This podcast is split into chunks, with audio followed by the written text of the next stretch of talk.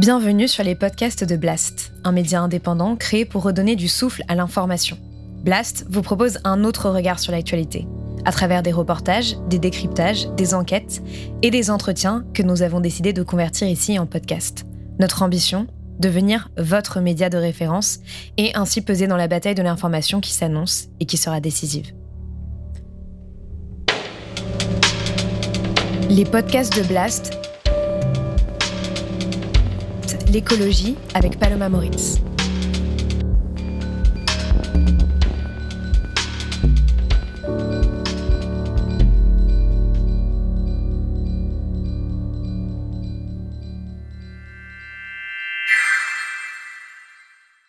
Du territoire, ce qui est très puissant, c'est que les gens disent quelque chose de politique très très très très large en fait, et ont une vision de la société qui se construit spontanément, qui est cette écologie des gens. Depuis que je suis petit, on m'a toujours présenté le progrès comme étant la consommation, la consommation de masse, comme le fait de pouvoir acheter, acheter plus, acheter moins cher, euh, peu importe la qualité, mais de toujours pouvoir euh, acheter, et peu importe les conséquences. L'enjeu, c'est que les villes s'étendent, s'étendent, s'étendent, et que le mode de vie urbain et que l'acceptation de destruction de la nature s'étende aussi dans le monde rural.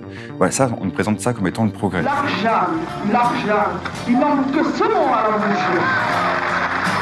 Il faut qu'on leur prouve que malgré ce qu'ils ont fait, ben non, on restera. On partage des visions du monde en fait très puissantes, quelle que soit notre catégorie sociale, à cet endroit-là, qui sont des visions du monde de préservation de la paisibilité du vivant. Ce nouveau terminal T4 est une véritable bombe climatique. D'une certaine manière, à travers tout ça, on peut retrouver une forme d'universel dans le rapport à, l'écologie qui, qui, manque quand même singulièrement aujourd'hui. Dans un territoire, dans un quartier, une ville, une région, se condense tout en fait. Et ce qui surtout nous unit, c'est les liens sociaux qui se composent à partir du territoire. Faire communauté, c'est faire communauté au niveau local. Faire société, c'est faire société au niveau local. Soutien des paysans et protège tes enfants tisser des liens avec ses voisins et ses voisines. Et donc c'est l'attachement à dépasser. Je me suis baigné ici, moi je refuse qu'on détruise en fait mon enfance derrière.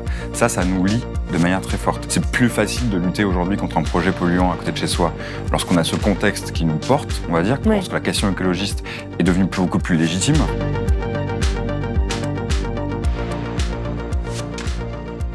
Si nous voulons voir de grands changements, cela se fera au niveau local. Voilà ce que déclarait Denis Meadows, auteur du rapport Les limites à la croissance de 1972, récemment dans le magazine Social Terre. Au-delà de la construction d'alternatives, le niveau local joue sur la mobilisation contre la destruction du vivant. Ces dernières années, en France, les mobilisations contre les projets dits imposés et polluants se sont multipliées. Mais force est de constater qu'elles sont souvent mal comprises et les clichés sont tenaces, des bobos écolos aux zadistes crasseux. Pourtant, la réalité et tout autre. Alors, qui sont ces résistants d'un nouveau genre? Que revendiquent-ils exactement? Et sommes-nous en train d'assister à l'émergence d'un mouvement social? C'est ce que nous allons voir avec mon invité Kevin Vacher dans ce nouvel entretien de la rubrique écologie de Blast. Kevin Vacher, bonjour. bonjour. Merci d'être venu sur euh, le plateau de Blast. Merci à vous.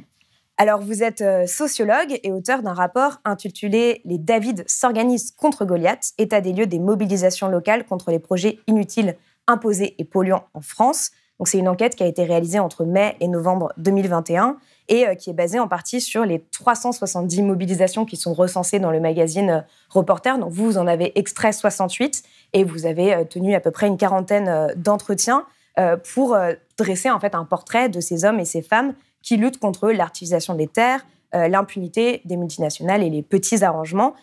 et c'est un travail que vous avez réalisé en partenariat avec les associations ZEA, Notre Affaire à tous et Terre de lutte, pour euh, rendre euh, visible la réalité de ces combats, leurs stratégies, leurs discours et leurs difficultés.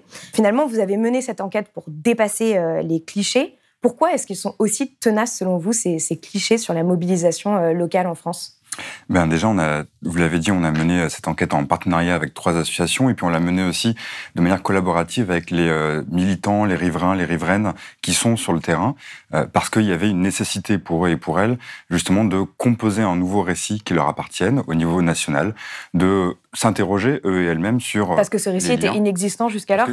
Jusqu'alors, il était, il existait. il y a des grandes dates, des grandes mobilisations, celle du Larzac, la Notre-Dame-des-Landes, qui existaient qui sont des mobilisations extrêmement importantes dans l'histoire de ces mobilisations locales. quand je cite le, Larzac, ça nous indique aussi que ça fait une cinquantaine d'années qu'elles sont mm. visibles. Mais par contre, elles subissent en effet des clichés. il fallait un récit qui appartienne aux acteurs et aux actrices euh, elles-mêmes. Pourquoi est-ce que ces clichés sont si tenaces? Tout simplement pour des raisons politiques que que ce soit au niveau local, médiatique, national, politique, économique, euh, avec des multinationales qui ont tout intérêt en fait à disqualifier euh, les euh, acteurs et actrices de ces mobilisations, euh, eh bien il y a tout, il y a des machines de guerre en fait médiatiques et politiques euh, qui consistent à décrédibiliser ces mobilisations. Donc quels sont les clichés concrètement qui, auxquels on a affaire? On a affaire d'abord aux clichés classiques de l'écologie, avec ces deux grands pôles euh, que vous avez cités, le bobo écolo qui serait intéressé qu'aux petits oiseaux pour le dire très vite, quoi, euh, ou le zadiste. Et qui aurait les moyens euh, aussi de s'impliquer dans moyens ce de s'impliquer, qui euh, ne considérerait pas les, euh, les, euh, l'importance de l'emploi local, par exemple. Et ça, c'est quelque chose qu'on a travaillé à déconstruire, à voir est-ce que vraiment ces projets inutiles, imposés et polluants, des entrepôts Amazon, par exemple, Amazon explique partout, euh, par Mons et par vous, qu'il faut implanter, l'emploi au niveau voilà, qu'il faut implanter des entrepôts pour créer de l'emploi. On a travaillé à déconstruire ce cliché, à voir qu'est-ce que les gens mobilisés déjà disaient, est-ce qu'ils réfléchissaient aux questions d'emploi, et puis est-ce que vraiment, et ça, les Amis de la Terre, notamment dans leur campagne contre la surproduction, beaucoup travaillé là-dessus pour prouver que c'était pas tant d'emplois que ça, et surtout que l'emploi commercial des petits commerces était détruit. Les géants du e-commerce entre 2009 et 2018 ont détruit 81 000 emplois en France. Depuis 2018, la situation ne fait que s'aggraver. En 2019, il y avait 26 000 emplois qui étaient menacés par des faillites dans notamment le secteur du textile, mais aussi l'électronique. En fait, c'est une machine à broyer l'emploi et on estime que pour un emploi créé, ce sont deux emplois détruits et six emplois détruits dans les petits commerces. Premier cliché qu'il fallait euh, décomposer, déconstruire. Et deuxième cliché un peu classique du mouvement écologiste, enfin assigné au mouvement écologiste, euh, qui est celui du zadiste crasseux, tous les crasseux qu'on voit à Notre-Dame-des-Landes, euh, les, les, les, les marginaux. l'homme ou la femme qui aime vivre de manière alternative et qui préférerait euh, en fait rester au passé plutôt que suivre leur soi-disant euh, progrès. Et puis un Et qui troisième sont des cliché- marginaux, quoi. Et qui seraient voilà Mm. des marginaux euh, de notre société. Et puis le troisième cliché qui était assez important, c'était un cliché un peu inversé euh, de gens, de riverains et de riveraines qui ne voudraient pas d'un projet d'implantation euh, destructeur ou polluant à côté de chez eux pour des raisons égoïstes. Euh, Ce qu'on appelle le mouvement Not in my backyard. Mm. Donc, Euh, pas dans mon jardin. Pas dans mon Mm. jardin, voilà, je ne veux pas de ce projet chez moi dans mon jardin. C'est un terme qu'on on voit apparaître aux États-Unis dans les années- années 80-90 euh, et qui finalement la recherche en sciences sociales sur diverses thématiques, pas qu'environnementales, euh, ce cliché-là euh, Mm. a été déconstruit à plusieurs reprises. Donc, est-ce que ces gens sont des gens, des bobos écolos, des égoïstes, des euh, zadistes crasseux, ou est-ce qu'en fait ils ont des intérêts, des motivations assez profondes et peut-être légitimes à combattre, qui peuvent nous parler à toutes et à tous? C'était un peu ça, une des grandes interrogations qu'on se posait euh, dans cette enquête. Alors justement, avant de rentrer dans, le, dans les détails de cette enquête, est-ce que vous n'aviez pas peur en menant cette enquête, même pour justement démonter ces clichés, que euh, d'une certaine manière, comme on le dit souvent, euh, euh, parfois une fake news a beaucoup plus euh, d'écho que euh, le démenti de la fake news. Donc est-ce que vous n'aviez pas peur finalement que cette enquête touche peu de gens euh, et donc ne parvienne pas vraiment à démonter ces clichés-là? Est-ce que, est que vraiment ça intéresse en fait cette question des luttes locales? Alors ça, c'était un autre enjeu de cette euh, enquête, c'est que, euh, en toute humilité pour mon métier, je ne crois pas que la sociologie convainque les gens euh, de manière massive, Mm. et c'est pas grave en fait. C'est-à-dire qu'on peut contribuer nous en tant que chercheurs et chercheuses à essayer de déconstruire des clichés. Euh, L'important, c'est que euh, les gens concernés directement puissent s'approprier cette enquête. Mm. Donc on a travaillé et on fait toute une série aujourd'hui de présentations du rapport avec les collectifs et associations euh, locales partout en France. Euh, on a travaillé à faire en sorte que ça soit utile très concrètement. Et, et ça, c'est une interrogation aussi qui est extrêmement importante. Euh, c'est qu'en faisant ça, on, on cherche aussi à s'adresser au mouvement associatif écologiste national, aux organisations politiques dans une période euh, de campagne électorale, euh, pour s'interroger sur, euh, c'est cette phrase de, Spinoza qui disait les idées euh, n'ont de pouvoir que si elles s'ancrent dans des affects. Et ça, c'est extrêmement important. L'écologie a beau être discutée massivement, on sait aujourd'hui qu'il y a encore une difficulté à ce que ça touche aux affects. Et ce qui est très important dans ces mobilisations locales, c'est qu'en effet, l'affect est très puissant. Les gens se mobilisent avant tout parce qu'ils sont choqués et en colère de quelque chose qui va se passer et à côté de chez eux et chez elles. Et parce que ça les touche concerner. directement. Voilà, Leur ça va les concerner euh, sur leur santé, euh. leur environnement, leur histoire locale, leur emploi, etc. Et donc on voit que l'écologie est quelque chose en fait d'assez simple que les gens peuvent, dont les gens peuvent se saisir assez euh, facilement dans ce rapport. Oh, mais on va revenir, et pour des raisons différentes d'ailleurs. Euh, Qu'est-ce qui vous a le, le plus frappé euh, en, en menant euh, cette enquête dans, dans les résultats justement que vous avez trouvés? Eh bien, quand on s'intéresse aux, aux mobilisations locales, en général, Euh, moi, je suis par ailleurs militant et je, je, je suis actif dans des mobilisations locales. Euh, J'ai travaillé sur divers types d'actions collectives à l'échelle du territoire. Il y a toujours une interrogation. Et là, c'était la première fois que moi, j'avais l'occasion de travailler à l'échelle nationale. La chose qui, qui est intrigante, c'est comment est-ce que ces gens qui sont mobilisés euh, ici dans un petit village, ici dans une grande ville, partout euh, en France, voire en fait dans le monde, hein, parce qu'en fait, Mm. on pourrait aussi en parler à l'échelle mondiale. Euh, Qu'est-ce qui va unir ces gens? C'est pas évident en fait. Euh, si ces gens se mobilisent parce qu'il y a un entrepôt Amazon, une destruction euh, de rivières, euh, une carrière, une, une exploitation minière à côté de chez eux et de chez elles, est-ce que tout ça va faire sens globalement? Et ce qui est très puissant en fait, c'est que oui, ça fait sens de manière beaucoup plus globale.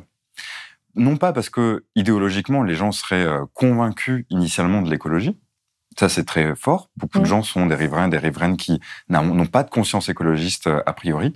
Et même dans le cas où ils en ont une, ce qui est puissant, c'est que ce qui les unit, c'est vraiment le choc face à la démesure de ces projets. Dans notre enquête, un quart des projets qui sont contestés euh, sont des projets de plus de 100 hectares.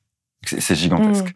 Euh, ce qui va aussi les unir, c'est qu'à partir de ce choc, de cette démesure, un choc face aux mensonges des élus locaux aussi, qui leur cachent souvent ces projets pendant de longues années avant qu'ils soient dévoilés, avec vraiment euh, une opacité organisée totale de la part des entreprises et des pouvoirs publics, euh, eh bien, ils vont aussi construire des discours communs.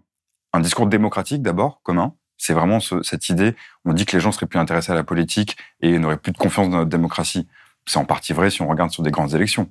Par contre, lorsque ça les concerne directement, ils redoublent d'efforts pour contester sur le champ démocratique et juridique euh, le- les projets. Et ce Ça, qui est intéressant d'ailleurs, ce que vous montrez dans votre enquête, c'est que les gens se forment aussi justement à des questions euh, très complexes euh, pour euh, justement pouvoir peser dans cette bataille-là. Exactement. Ça, c'est quelque chose d'un très commun, très important, c'est que euh, des riverains et des riveraines deviennent des experts en géologie, en épidémiologie, deviennent des juristes amateurs, mais en fait extrêmement bons. Parfois, ils sont soutenus par des organisations qui les aident, évidemment, mais ils acquièrent des compétences hallucinantes. Et ça a notre portée, en fait, à chacun et à chacune. Et puis, le dernier élément qui était très puissant, c'est que en étant face à une série de projets qui sont très cohérents entre eux, Mhm. qui visent en fait à détruire le vivant et les espaces, très clairement, euh, 74% des projets visent à l'artificialisation des sols. C'est-à-dire faire en sorte que ces sols ne soient plus des espaces naturels, mais on les bétonne et ensuite on ne peut plus revenir euh, en arrière pour euh, euh, rendre la nature vivante, tout simplement. Quoi. Euh, Bah, Ça, c'est un terme qui est un peu abstrait aujourd'hui, l'artificialisation des sols. Mais pour donner un exemple concret, par exemple, aujourd'hui, les inondations sont liées à l'artificialisation des sols Par parce que ça empêche l'eau de, de Exactement. circuler, tout simplement. Lorsque on, artificialise les sols, par exemple, les sols ne peuvent plus pomper l'eau de Mm. pluie et on a affaire, euh, ben, on a affaire par exemple dans la Roya, lorsqu'il y a eu la tempête Alex, il y a des enjeux de ce type-là dans la Vésubie, etc.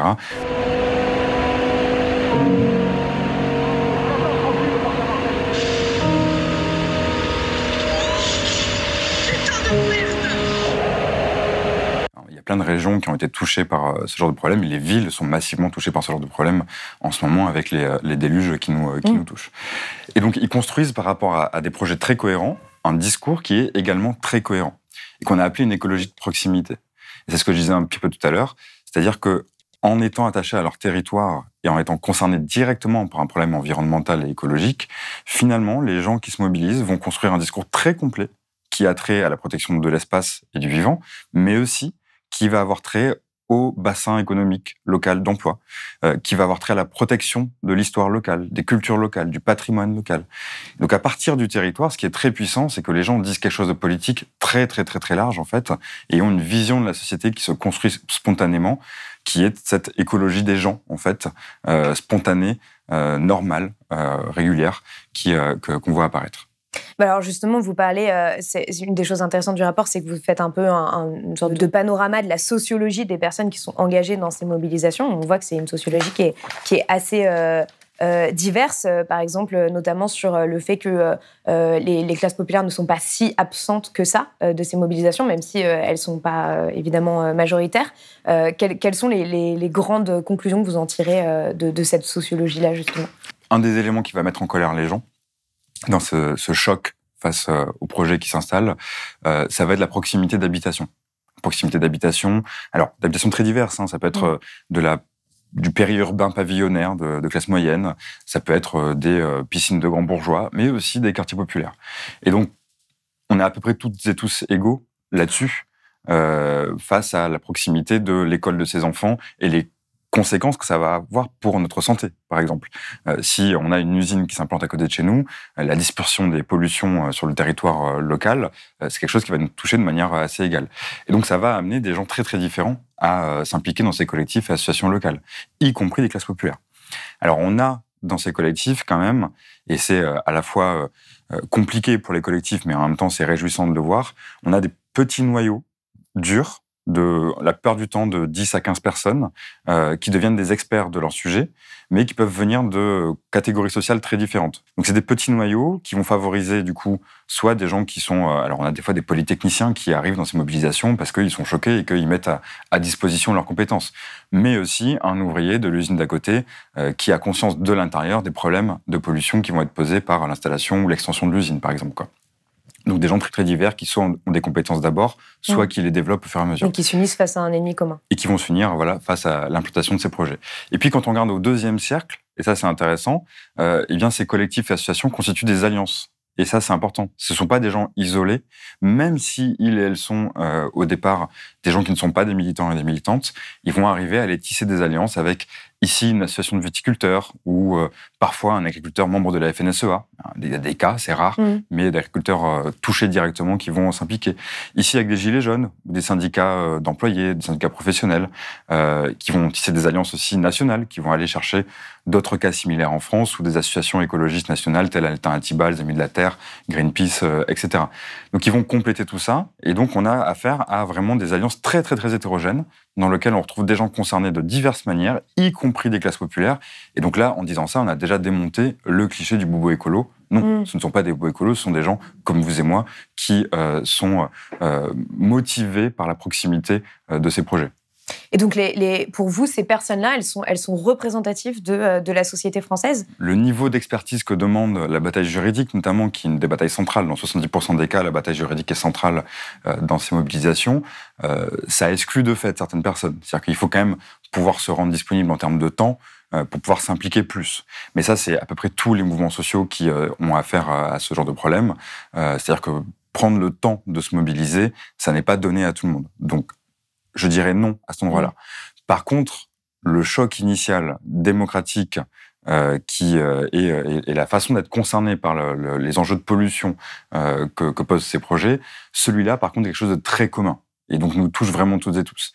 Et contrairement aussi à ce qu'on pouvait croire, et moi-même j'avais une appréhension à ce niveau-là en démarrant cette enquête, en fait on a une, une, moitié en gros de projets qui se jouent dans le monde rural et l'autre moitié qui se joue dans le monde urbain et périurbain. Donc là aussi, euh, que ce soit des euh, enjeux de construction dans des villes et de, euh, de, de, projets, par exemple, qui vont mener à des gentrifications de certains quartiers populaires, c'est aussi un enjeu qui est très fortement présent, ou des enjeux d'extraction minière dans le monde rural. En fait, ces gens dépassent cette frontière de l'urbain et du rural euh, et se trouvent un objet commun qui est de défendre euh, leur santé, euh, leur économie locale et leur environnement. Alors justement, euh, sur la question sociologique, c'était sur, sur l'aspect aussi peut-être de façon plus large, les personnes qui pouvaient être en soutien de ces projets, pas forcément mobilisées dans ces projets. Euh, il y a une phrase, par exemple, euh, une des personnes que vous interviewez qui dit Les gens disaient, il n'y a pas besoin d'avoir fait des études pour comprendre que sans arbres, on casse le cadre de vie. donc voilà, des, deux personnes de, classe, de, de, quartier populaire ou de classe populaire qui soutenaient les projets de mobilisation contre, contre ces usines polluantes ou, ou autres. finalement, ce qui les unit, ce que vous dites dans votre rapport, c'est que euh, c'est un refus euh, d'un capitalisme orienté vers la consommation de masse. Donc ça, ça correspond à peu près à un tiers des projets que mmh. vous avez euh, évoqués. Du coup, qu'est-ce que ça raconte pour vous le fait que, que ce soit ces projets-là qui reviennent le plus? Est-ce que finalement ça, ça, fait émerger un type de société dans lesquelles ces personnes-là ont envie d'habiter et arrivent finalement à travers la, mobilisation à faire émerger un autre récit d'une mmh. société euh, plus, plus agréable que celle de d'entrepôts Amazon ou euh, ben ça, ça a été un, c'est une très bonne question parce que ça, a été vraiment une des euh, une des conclusions surprenantes aussi de, de, ce rapport, quelle vision du monde était défendue par les gens. Et déjà, on voit la cohérence de ces visions du monde. Et puis, euh, ça, ça nous interroge sur la notion de progrès. On nous a toujours présenté le progrès. Depuis que je suis petit, on m'a toujours présenté le progrès comme étant la consommation, la consommation de masse, euh, comme le fait de pouvoir, on une période de Noël, euh, comme le fait de pouvoir acheter, acheter plus, acheter moins cher, euh, peu importe la qualité, mais de toujours pouvoir euh, acheter et peu importe les conséquences. Et en fait, ce progrès marqué par, euh, c'est pas quelque chose de récent par ailleurs, le, capitalisme a charrié avec lui euh, l'apparition des villes et l'extension des villes. Ça, c'est quelque chose de très fort aujourd'hui avec la métropolisation euh, qui est en cours. Vraiment, l'enjeu, c'est que les villes s'étendent, s'étendent, s'étendent et que le mode de vie urbain et que l'acceptation de destruction de la nature s'étende aussi dans le monde rural. Voilà, ça, on nous présente ça comme étant le progrès. Mm. Et en fait, la phrase que vous citiez là, par exemple, c'est une phrase citée d'une enquêtée qui nous explique le moment où ils sont allés faire euh, signer une pétition et euh, construire une alliance avec euh, autour de la destruction d'un jardin, d'un jardin populaire, un jardin ouvrier. Et en fait, cette personne-là est plutôt une personne de classe moyenne, profession intermédiaire. et en fait, elle-même se demandait à quel point ça allait toucher vraiment les autres jardiniers qui venaient plus, qui étaient des Chibani, des vieux, des vieux immigrants arabes qui continuaient à jardiner. Et en fait, elle s'est rendue compte et, euh, c'est marrant parce que des fois, on a vraiment des clichés les uns sur les autres extrêmement forts. Mm. Elle s'est rendu compte que cette vision du monde, de préserver ce petit espace qui est dans une ville périphérique, ce petit espace de paix, de paisibilité, euh, de petits jardins au milieu d'une ville, était tout aussi important pour elle, là, bobo écolo, et j'ai mis un million de guillemets évidemment mm. quand je dis ça, que pour euh, le jardinier euh, en ancien ouvrier de l'usine d'à côté. Évacuation ce matin de cette zone occupée par des militants écologistes opposés à un projet de construction de piscine pour les Jeux Olympiques 2024. On partage des visions du monde en fait très puissantes, quelle que soit notre catégorie sociale, à cet endroit-là, qui sont des visions du monde de préservation de la paisibilité du vivant. À cet égard-là, cette écologie-là, elle a un côté un peu conservatrice, mais au bon mmh. sens du terme. C'est-à-dire que les gens se disent, je préfère conserver ce que j'ai aujourd'hui qui devrait pouvoir marcher plutôt que de voir ce soi-disant progrès qui est en train de détruire et mon emploi, qui est en train de précariser les emplois de mes enfants, qui détruira ma santé, qui détruira mes espaces, etc. Oui, vous parlez euh, justement dans le rapport d'une écologie euh, patrimoniale qui est spontanée, ancrée dans le territoire et qui renvoie aussi à la question paysagère, à la protection des ressources, la pérennisation de l'emploi, etc. C'est aussi des exemples qui sont donnés de personnes qui disent bah, Moi, je me baignais dans cette rivière euh, petit et donc je n'ai pas envie de l'avoir polluée aujourd'hui. Et en fait, finalement, on voit que d'une certaine manière, à travers tout ça, on peut retrouver une forme d'universel dans le rapport à, l'écologie qui, manque quand même singulièrement aujourd'hui, en fait. Tout à fait, oui. Le rapport à l'écologie comme rapport à son espace, euh, en fait, ce qui est intéressant quand on travaille sur les, les territoires, c'est que dans un territoire, dans un quartier, une ville, une région, se condense tout en fait. C'est l'échelle à laquelle on peut regarder l'économie, on peut regarder le social, on peut regarder l'emploi, on peut regarder, on peut regarder absolument tout à partir du territoire. Ça, ça nous unit. Et ce qui surtout nous unit, c'est les liens sociaux qui se composent à partir du territoire. Faire communauté, c'est faire communauté au niveau local. Faire société, c'est faire société au niveau local. C'est pouvoir tisser des liens avec ses voisins et ses voisines. Et donc, c'est l'attachement à dépasser. En effet, ce que vous citiez, par exemple, sur je me suis baigné ici, moi je refuse qu'on détruise en fait mon enfance derrière. Ça, ça nous lie de manière très forte. Et même si on peut aller à une échelle un peu plus au-dessus en termes de, sur cette question de l'écologie patrimoniale, mm. euh, cette écologie patrimoniale, elle met en scène des paradoxes aussi. Par exemple, dans plusieurs cas, on a affaire à des collectivités territoriales qui aujourd'hui sont en concurrence les unes avec les autres pour attirer plus d'entreprises, pour attirer plus de subventions de la part de l'État. Hein. On a affaire à des collectivités qui sont en souffrance financière aussi. Et donc ces collectivités vont à la fois valoriser un paysage, valoriser un patrimoine historique, et en même temps construire des sortes de puits du fou juste à côté, qui en fait sont des, euh, des patrimoines historiques en, carton-pâte et qui vont détruire le commerce local dans euh, la ville historique juste à côté. Hmm. Donc c'est très paradoxal en fait que ce soit finalement euh, ces élus, ces pouvoirs publics, ces entreprises qui argumentent sur le fait qu'ils vont valoriser l'histoire, valoriser le patrimoine, et qui sont en fait en, train, de, le détruire. Et c'est les gens eux-mêmes, parce qu'ils y sont attachés profondément, qui sauvent ces patrimoines en fait. Quoi. Et ça, ce patrimoine historique, il est important pour nous toutes et tous. C'est intéressant parce que ça revient presque au, concept de, de, gardien de, la nature euh, dont on parle parfois. Dans les conclusions de votre rapport, vous, vous écrivez que nous observons un mouvement social qui s'ignore de moins en moins, qui propose un, un contre-discours cohérent écologiste, démocratique, social et économique face à un capitalisme prédateur qui ne cesse de s'étendre. Est-ce que réellement vous avez l'impression qu'il y a euh, ce, mouvement social qui est en train d'émerger euh, aujourd'hui en France de, toutes ces luttes locales qui sont pourtant quand même très diverses aussi? Mmh. Alors, comme je disais, elles sont à la fois diverses parce qu'elles sont locales, en tout cas, elles ont des spécificités locales et en même temps des traits communs en termes de discours, de pratiques, de sociologie euh, qui sont assez importantes. On s'était interrogé en fait au début en se disant euh, bon, il y a dix ans, on ne voyait pas ces luttes locales de manière euh, aussi visible. Elles n'étaient pas aussi visibles, en tout cas au niveau national, médiatique, politique, etc. Et puis il y a deux choses qui sont passées dans ces dernières années. Ça a été le combat et la victoire dont on peut discuter, mais entre Mm. guillemets, de Notre-Dame-des-Landes, euh, et puis euh, le- le- l'ampleur du mouvement écologiste, du mouvement climat et de la jeune génération qui arrive euh, sur la scène. On s'est interrogé pour savoir est-ce que ces deux éléments-là, plus globalement, en fait, la prise de conscience écologiste, en fait, hein, tout Mm. simplement, euh, avaient changé quelque chose au niveau de ces luttes locales. Oui et non. C'est-à-dire que c'est pas ça exactement qui va créer du sens et du commun entre ces mobilisations. Ça y participe évidemment. C'est plus facile de lutter aujourd'hui contre un projet polluant à côté de chez soi lorsqu'on a ce contexte qui nous porte, on va dire, Oui. lorsque la question écologiste est devenue beaucoup plus légitime. Hein, Souvenons-nous des années 70 et 80, de nos aînés qui ont galéré à, à faire reconnaître la légitimité de ce qu'ils disaient à l'époque. hein. Lorsqu'on veut faire une action non violente, hein, euh, on est obligé, pour prouver effectivement de sa, sa- sa contestation, son opposition, de rentrer ou de remettre en question les lois, donc de faire de l'illégalisme. Donc ça aide évidemment, mais surtout, ce qui était important, c'est que ces collectifs et associations ont tissé des liens entre eux et entre elles. C'est-à-dire que spontanément, en fait, ils sont allés chercher des situations similaires, euh, soit dans leur région. Le niveau de réseaux territoriaux euh, est, est très très important. Enfin, la qualité de ces réseaux est très très importante. Et puis il y a quelque chose de très nouveau, c'est que cette jonction qui commence entre des organisations nationales et des collectifs locaux, ce qui n'est pas toujours forcément évident, mais on a des tentatives de créer des réseaux sur des thématiques. Par exemple, sur la question des fermes-usines, sur la question des extensions d'aéroports ou des créations d'aéroports, sur la question des entrepôts Amazon, on a vraiment des réseaux nationaux qui se créent.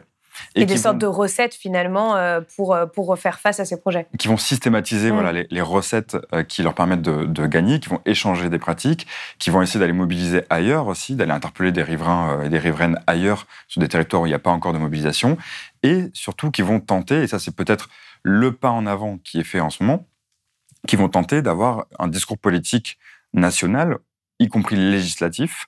La période de la loi climat, par exemple, du Mm. débat sur la loi climat était important. Alors, ça s'avère être une défaite plutôt à la fin, mais ça a été l'expérience pour ces collectifs, par exemple, de proposer des moratoires contre la- l'installation d'en- d'entrepôts. Oui. Et donc, ils se sont mis non plus à lutter chacun isolément contre l'installation d'un entrepôt Amazon ou autre, hein, Alibaba ou autre, euh, mais aussi à aller interpeller le politique et le législateur sur non mais franchement là en fait on peut pas vous le laisser faire ça. Vous êtes en train de détruire nos terres partout en France et vous nous faites croire en fait qu'il s'agit de situations locales, mais en vrai il y a bien une logique nationale. Il y a bien un Mm. ministère de l'aménagement du territoire en France qui s'appelle de la cohésion des territoires aujourd'hui, euh, qui organise, qui permet tout ça. On a bien un État assez intéressant à la place de l'État. Euh, L'État est, est bien plus présent dans, les mondes- dans le monde rural que dans les villes. Pourquoi? Parce qu'en fait, l'État vient suppléer au pouvoir politique local pour anticiper, accélérer cette prédation des terres. Donc l'État est bien présent. Très caché, hein, souvent. hein. Mm. C'est- C'est vraiment très insidieux, très euphémisé, mais l'État est bien présent. Il y a bien une question politique, gouvernementale, nationale qui se pose. Et ce mouvement social qui s'ignore de moins en moins, du coup, il commence à se poser ces questions-là. Et ça, c'est un enjeu très, très important, compliqué, parce qu'il s'agit de préserver la puissance de, de cette euh, protection du territoire, par essence locale, et en même temps de créer des alliances nationales.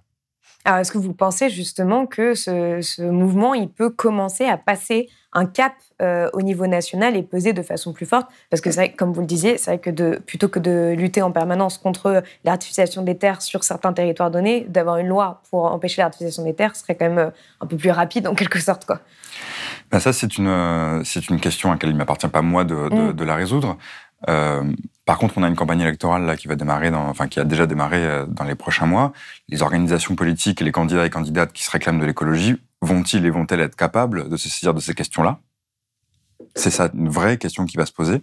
Mm. Je pense que c'est un enjeu politique extrêmement important pour, euh, on on parlait des clichés au début, euh, pour combattre les clichés, mais aller un peu plus loin. C'est-à-dire que ces clichés ont parfois un- une, une forme de réalité. Euh, considérer que l'écologie politique aujourd'hui est une écologie qui euh, est très située socialement, qui est très technique, qui renvoie à des très grands discours et qu'elle peut-être qu'elle ne parle pas assez, euh, que ce soit aux, aux riverains et riveraines que, sur lesquels j'ai travaillé, mais aussi aux quartiers populaires, ça n'est pas totalement faux. Il ne s'agit pas de faire des grands programmes, ce que je disais tout à l'heure, Mm. les idées n'ont de pouvoir que lorsqu'elles se saisissent les affects. Euh, il ne s'agit pas de faire les meilleurs programmes pour convaincre les gens, il s'agit de savoir mettre en mouvement, et ces gens sont déjà en mouvement. Donc réussir cette jonction, en fait, et ça c'est un enjeu très très fort, je pense, pour une victoire de, de l'écologie euh, dans les années à venir.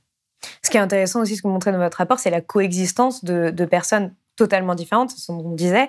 Euh, vous citez par exemple l'exemple de la mobilisation euh, contre le projet Montagne d'Or euh, en Guyane. La Montagne d'Or désigne un projet de mine à ciel ouvert, destiné à extraire de l'or. Cette mine sera située dans le nord-ouest de la Guyane. On a des liens transsociaux, transethniques, avec des communautés autochtones, des associations. Est-ce que ça, c'est réplicable? Est-ce que finalement, à travers toutes ces mobilisations-là, on voit une forme de recette pour recréer du lien de façon générale dans la société, en fait? Alors cette cohabitation euh, sociologique euh, et, qui est aussi une cohabitation, stratégique, c'est-à-dire que euh, différentes catégories sociales ne se mobilisent pas de la même manière, parce mmh. qu'elles n'ont pas les mêmes ressources, mais aussi pas les mêmes envies, les mêmes motivations, le même temps. Enfin, il y a plein de choses qui peuvent nous différencier les uns et les unes et, les autres. Mais donc cette cohabitation-là est une puissance très importante.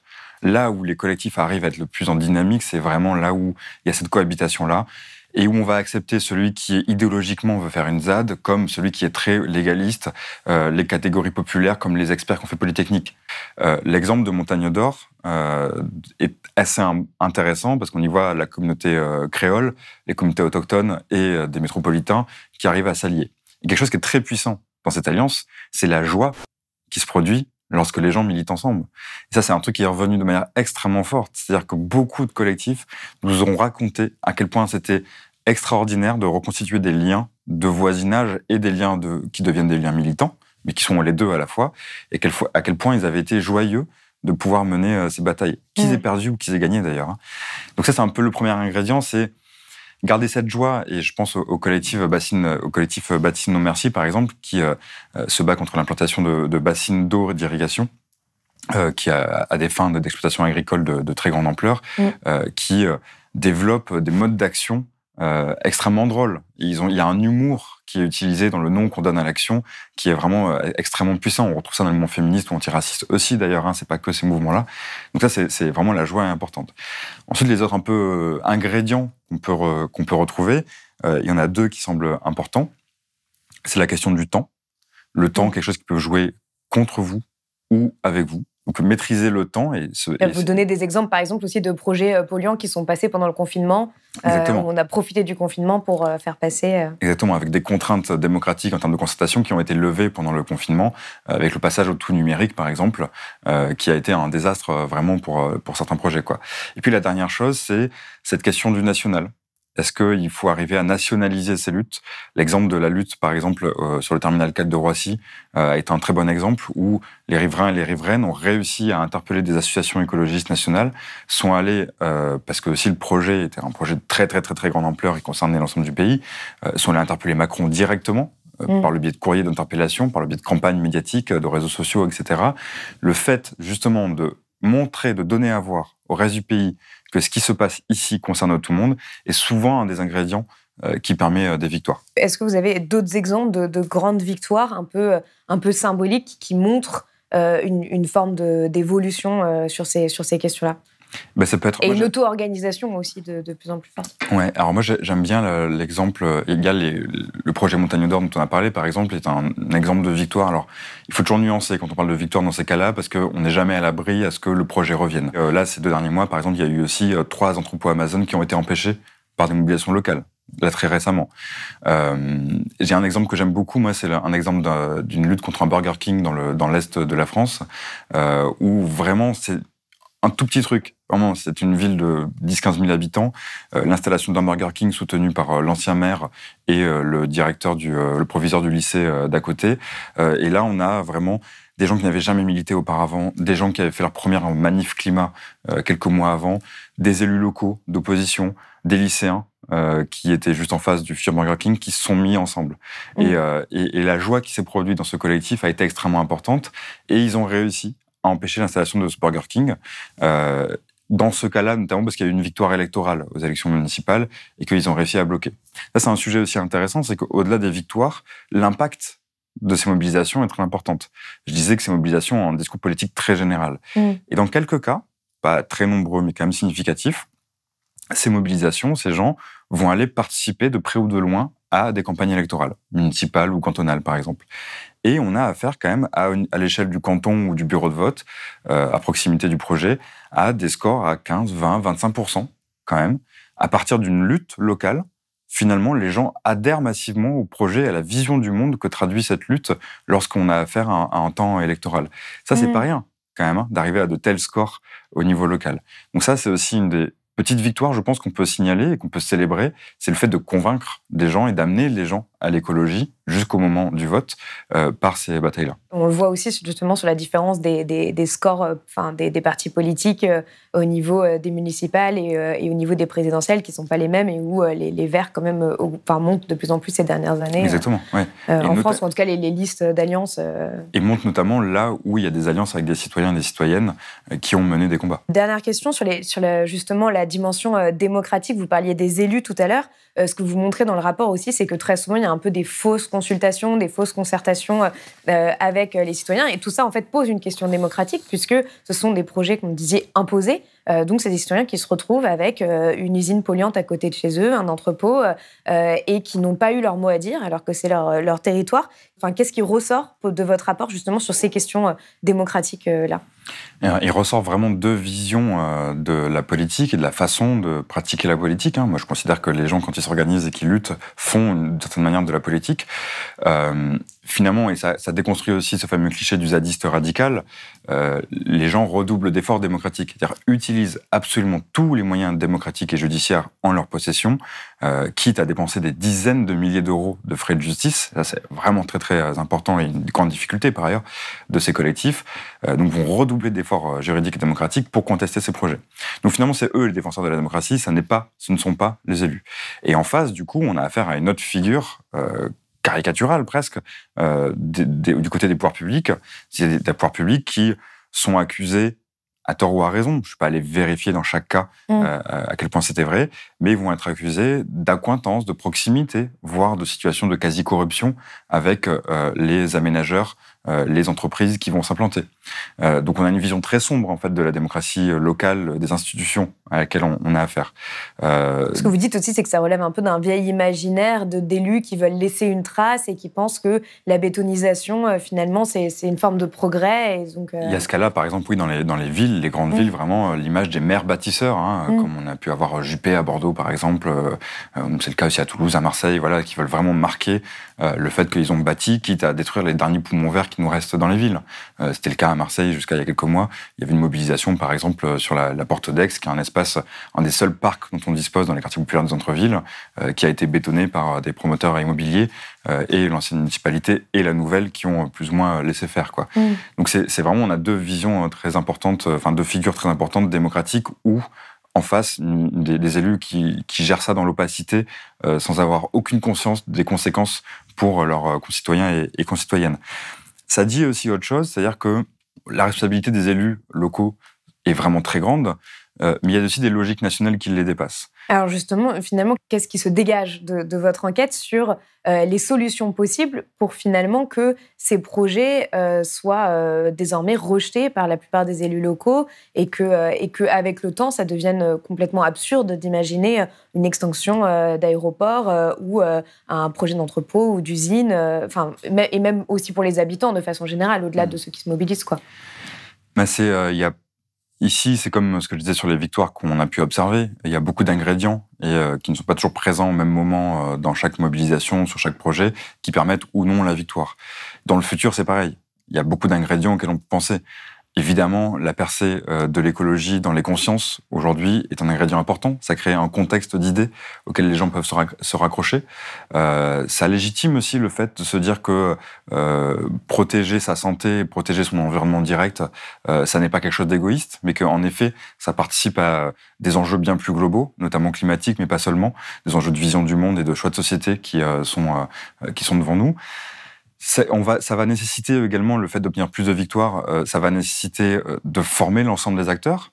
Mais il me semble Mm. que, y compris beaucoup d'élus locaux, euh, peuvent être pris dans des contradictions que j'ai évoquées juste avant et qu'il faudrait aller leur parler, de, de discuter vraiment des enjeux pour eux et pour elles et des moyens qu'ils ont à leur disposition pour contester ces projets, pour euh, peut-être les refuser euh, même par anticipation. hein. Surtout, vous montrez aussi qu'il y a certains élus qui soutiennent ces luttes et que, et c'est grâce à eux, d'ailleurs, que les luttes parfois euh, réussissent. et Beaucoup d'élus sont des alliés à ces luttes, et puis certains changent d'avis en cours de route.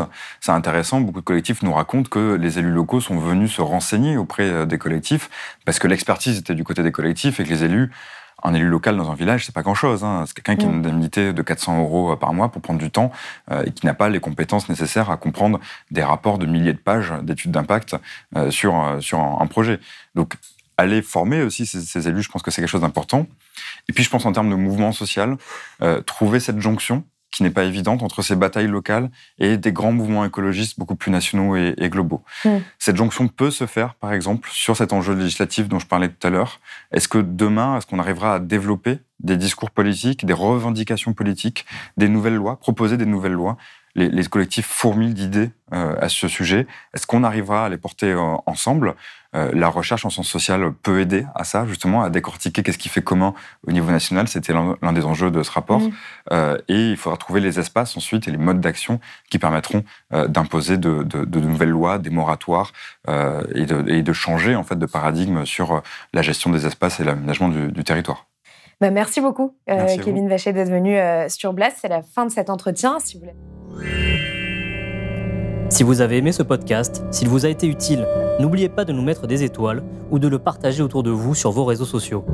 Blast est un média indépendant, et si tous nos contenus sont en accès libre, c'est grâce au soutien financier de nos blasters et abonnés. Pour nous soutenir, faites un nom unique ou mensuel et rendez-vous sur blast-info.fr. Blast, c'est aussi une web télé disponible sur YouTube et Peertube et présente sur tous les réseaux sociaux. Alors suivez-nous et pour ne rien rater de nos contenus, abonnez-vous sur notre chaîne YouTube.